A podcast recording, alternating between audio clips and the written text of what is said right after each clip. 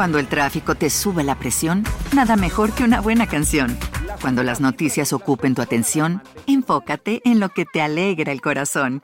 Y cuando te sientas mal, un buen médico te ayuda a sanar. Sabemos que mantener tu salud es tu prioridad, también es la nuestra en Kaiser Permanente, donde trabajamos juntos para cuidar de todo lo que tú eres. Kaiser Permanente, para todo lo que tú eres. Kaiser Foundation Health Plan of the Mid-Atlantic Stay Inc. 2101 East Jefferson Street, Rockville, Maryland 20852. Dovrei fare il test liceo quest'anno, scientifico. Pronto? Pronto? Signor Orlandi, Pronto? è la casa di sua soddisfazione. Sì, ma mi faccia una proposta almeno, no? Ascolti, Sì? funzionari del Vaticano Sì? non mancheranno di mettersi in contatto eh, con lei.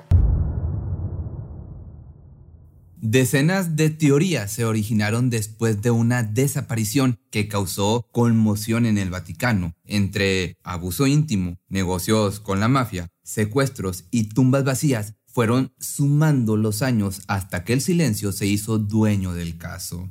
Hoy, 40 años después, el Papa Francisco dio la orden de reabrir la investigación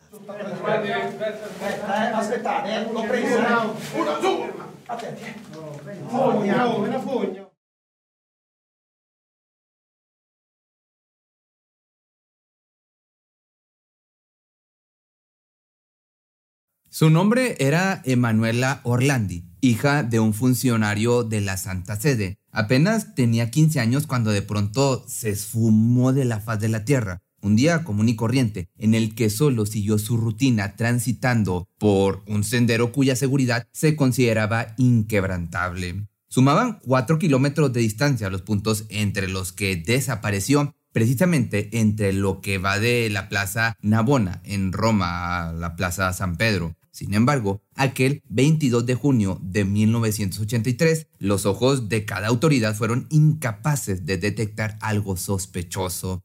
Esta chica vino al mundo a convertirse en la cuarta hija del matrimonio de Ercole Orlandi y María Pezzano, quienes residían al interior de las puertas del Vaticano debido al cargo de Ercole. Ella y sus hermanas crecieron en un departamento dentro de la ciudad, llevando un estilo de vida casi pueblerino, como lo describe una de las hermanas de Orlandi, llamada Natalia, que dijo lo siguiente. Era como vivir en un pueblo pequeño, con la única diferencia que a las 9 de la noche se cerraban las puertas. Quizá estaban a merced de algunas restricciones, pero eso no impedía que soñaran en grande. En el caso de Manuela, siempre supo que su destino se encaminaba a la música, por lo que antes de cumplir los 15 años ya había aprendido a tocar el piano y cantaba en un coro. Tenía poco tiempo de haber comenzado clases de flauta, una actividad que por mucho se convirtió en su favorita. Combinaba los ensayos con las demás clases en el Instituto Tommaso Ludovico da Victoria, apegándose a una rutina ideal para lograr realizar todas las actividades sin contratiempos, sobre todo en aquella época que tenía por delante su primera presentación en vivo, donde tocaría la flauta transversa. Entonces, la tarde del 22 de junio del año del 83, pidió de favor a su hermano Pietro que la llevara a su clase de música. Ella llevaba prisa y él tenía otros pendientes por lo cual preocuparse, sumando al hecho de que hacía un calor incesante. Estos factores llevaron los ánimos a otro nivel y terminaron por caer en una discusión. Ninguno sabía que jamás volverían a verse, pues de ser así, Pietro quizá la hubiera acompañado a su clase o ella no se hubiera retirado tan abruptamente azotando la puerta en un arranque de furia. Emanuela, entonces, como te cuento, salió despavorida hacia el instituto y durante el transcurso del día se le olvidó el incómodo episodio anterior. Disfrutó de la clase, convivió con sus amigos e hizo una llamada a su hermana Cristina en la que le contó que durante el trayecto a la escuela se le había acercado un hombre para ofrecerle trabajo como vendedora de productos de abono y le preguntó si podía pactar una cita. Ella dijo que sí, pero iría acompañada de alguien en este caso Cristina, quien amablemente le confirmó poder ir con ella esa misma tarde después del colegio. Pasadas entonces las 7 de la tarde concluyó el ensayo. Salió junto a su amiga Rafaela a esperar el transporte público y también le platicó sobre lo sucedido. Cuando finalmente Rafaela se fue, ella caminó unas cuadras a donde se encontraría con Cristina para acudir a la cita, pero nunca llegó. Los primeros minutos de ausencia, la hermana mayor creyó que se trataba de algún retraso por haberse entretenido con sus amigas, más el tiempo corría sin noticias. Evitaba a toda costa perder la calma e imaginar el peor escenario. La buscó durante una hora completa hasta que finalmente volvió a su hogar, suponiendo que por algún motivo se había confundido de lugar y esperaba encontrarse con que ya estaba a salvo en el departamento. Entonces cruzó la puerta con una expresión de mortificación en la cara, preguntando, ¿llegó Emanuela? A lo que inmediatamente sus padres respondieron que no. Cristina procedió a contarle lo sucedido y sin dejar pasar otro segundo más salieron a buscarla. Casi daban las 8.30 de la noche. De no encontrarla a tiempo, cerrarían las puertas de la pequeña ciudad. Ercole salió en su auto buscando por todas partes. Miraba de un lado a otro esperando ver la figura de su hija de 15 años caminando de regreso al Vaticano, pero no pudo dar con ella. En este punto ya se atravesaban por su mente pensamientos de pánico. Temían obviamente lo peor entonces, en medio de su desesperación, fue directo a la comisaría de Trevi, la correspondiente al área donde se encuentra el Instituto de Música. Dijo que su hija estaba desaparecida. Ha pasado muy poco tiempo para considerar una desaparición. Esto fue lo que le respondieron.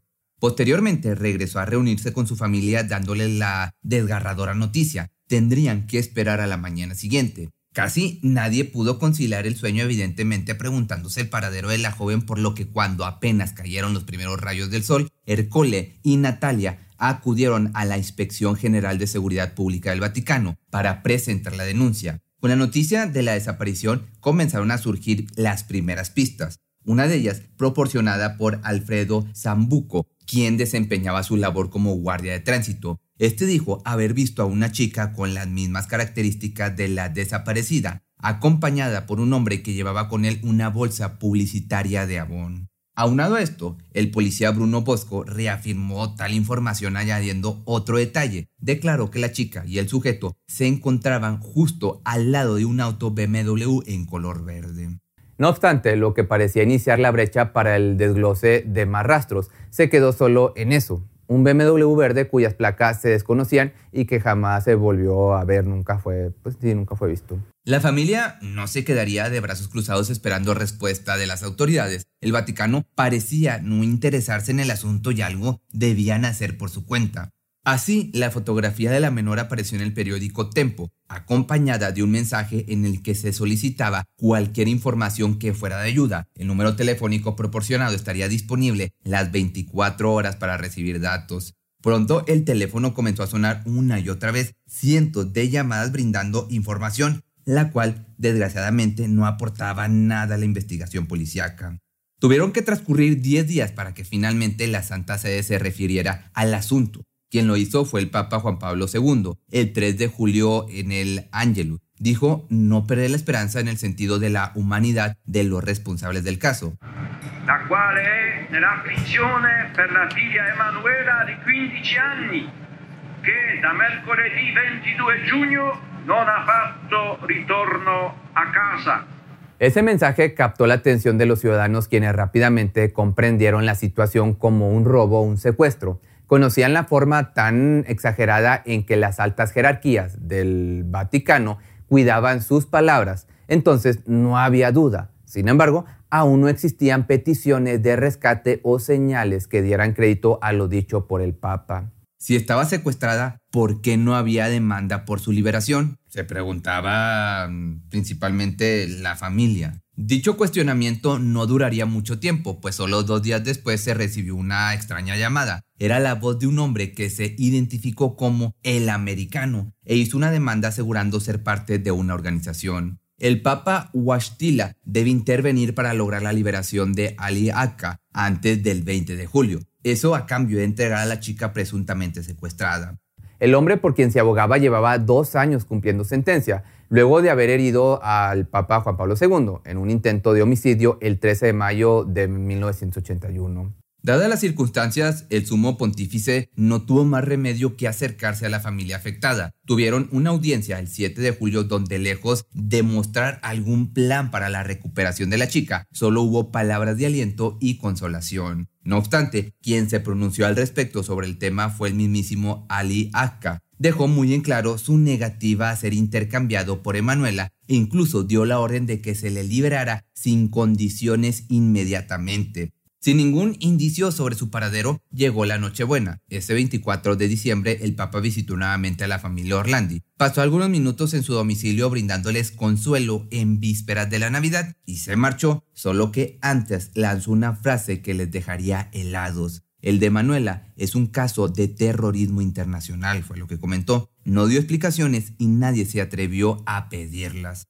Mientras tanto, Ali seguía manteniendo su postura sobre no ser intercambiado. Incluso aprovechó el espacio que tuvo para hablar durante una audiencia con respecto a su crimen en contra del Papa. Hizo declaraciones que se pueden decir fueron asombrosas, asegurando que la menor de edad era rehén de la logia masónica Propaganda Due. Sin embargo, pocos días después cambió su versión haciendo responsable del secuestro a la organización turca Lobos Grises. Parecía un extraño complot entre el Papa y Akka pues ambos daban distintas versiones e hipótesis como queriendo confundir a la familia y los habitantes que llevaban de cerca el seguimiento del caso. Nada parecía tener sentido y se aferraban a la única pista concisa que tenían, el supuesto secuestrador llamado El Americano. Las llamadas ya estaban siendo intervenidas por un abogado de nombre Genaro Egidio, este recomendado por servicios secretos italianos. Fueron 16 llamadas en las que se estuvo en contacto con él, material que quedó registrado con audios sumamente perturbadores donde aparentemente hacían sufrir a una chica que pedía auxilio, mas no se tenía la certeza de que fuera Emanuela.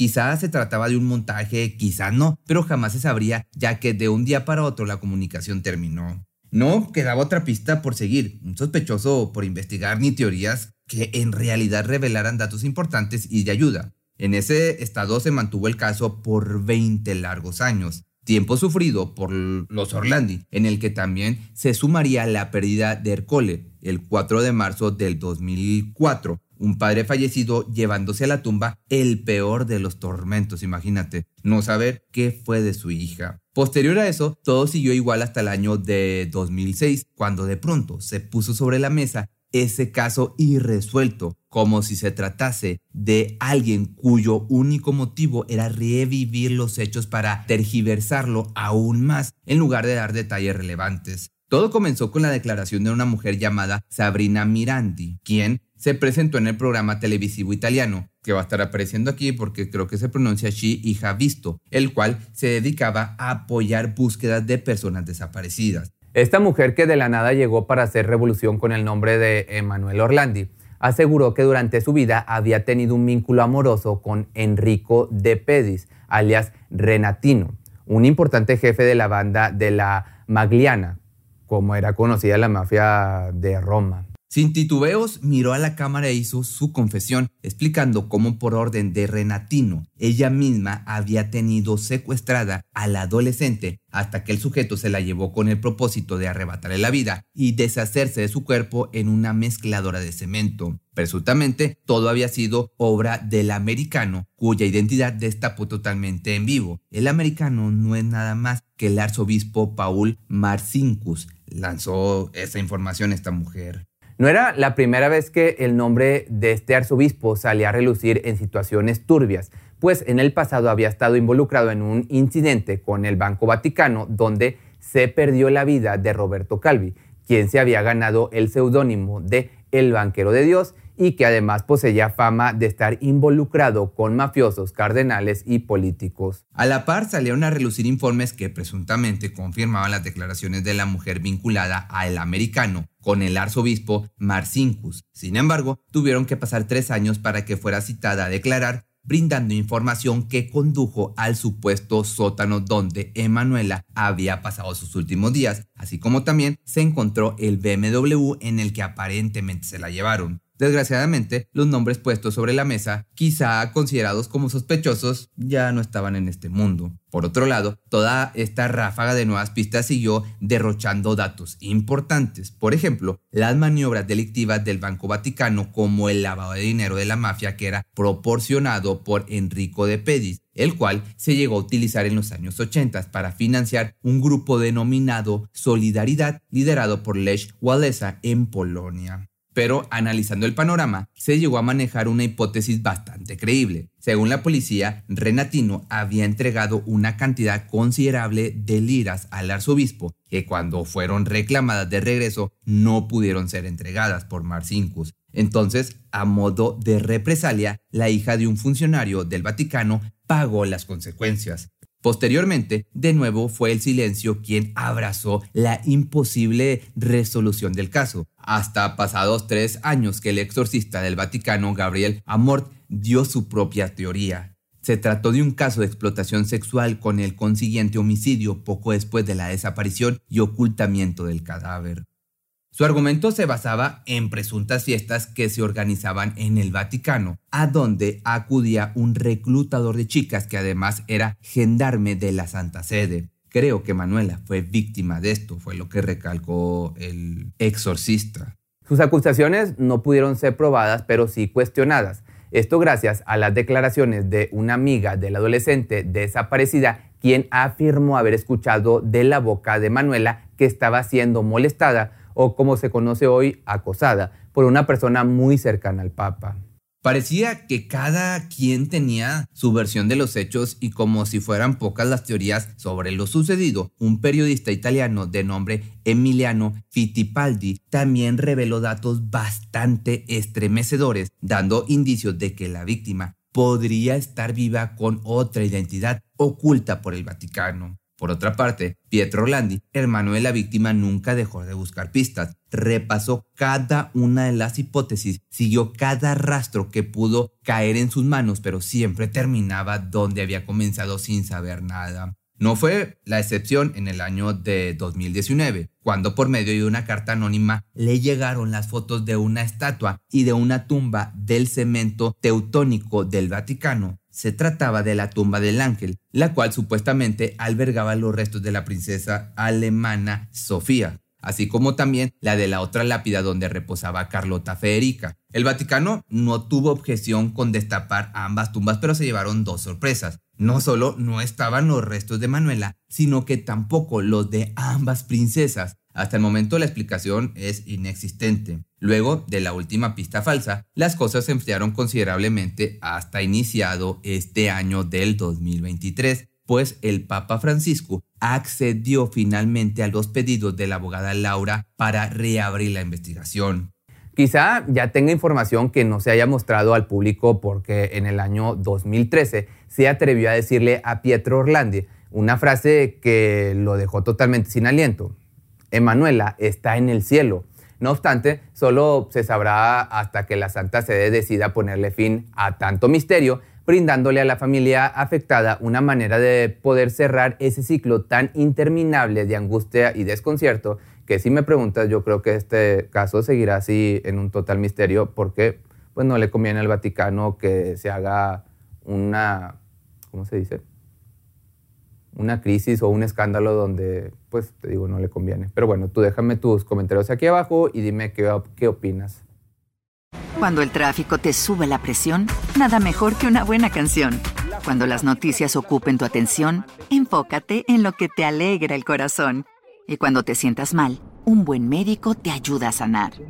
Sabemos que mantener tu salud es tu prioridad, también es la nuestra en Kaiser Permanente, donde trabajamos juntos para cuidar de todo lo que tú eres. Kaiser Permanente, para todo lo que tú eres. Kaiser Foundation Health Plan of the Mid-Atlantic Stay Inc., 2101 East Jefferson Street, Rockville, Maryland 20852. ¿No se merece tu familia lo mejor? Entonces, ¿por qué no los mejores huevos? Ahora, Egglands Best están disponibles en deliciosas opciones. Huevos clásicos, de gallina libre de jaula y orgánicos de Egglands, que ofrecen un sabor más delicioso y fresco de granja que le encantará a tu familia. En comparación con los huevos ordinarios, Egglands Best contiene la mejor nutrición como 6 veces más vitamina D, 10 veces más vitamina E y el doble de omega 3 y B12. Solo Egglands Best. Mejor sabor, mejor nutrición, mejores huevos. Visita egglandsbest.com para más información.